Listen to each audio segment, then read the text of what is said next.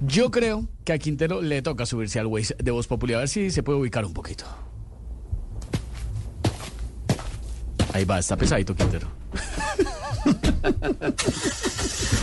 A ver, a ver, prendamos este Waze. En estos momentos se encuentra encendido. Ve, qué raro, si se encontraba apagado. Me refiero a que se encuentra encendido usted por redes con Gustavo Bolívar.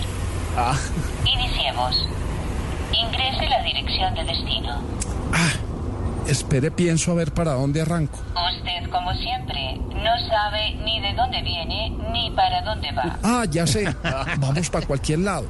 Estamos listos, dirigiéndonos a la Plaza de Bolívar. No, ese Bolívar se cree el dueño de todo, se cree el dueño del pacto y ahora el dueño de la plaza. Busquemos otro destino. Recalculando. Vamos hacia la reorganización del pacto.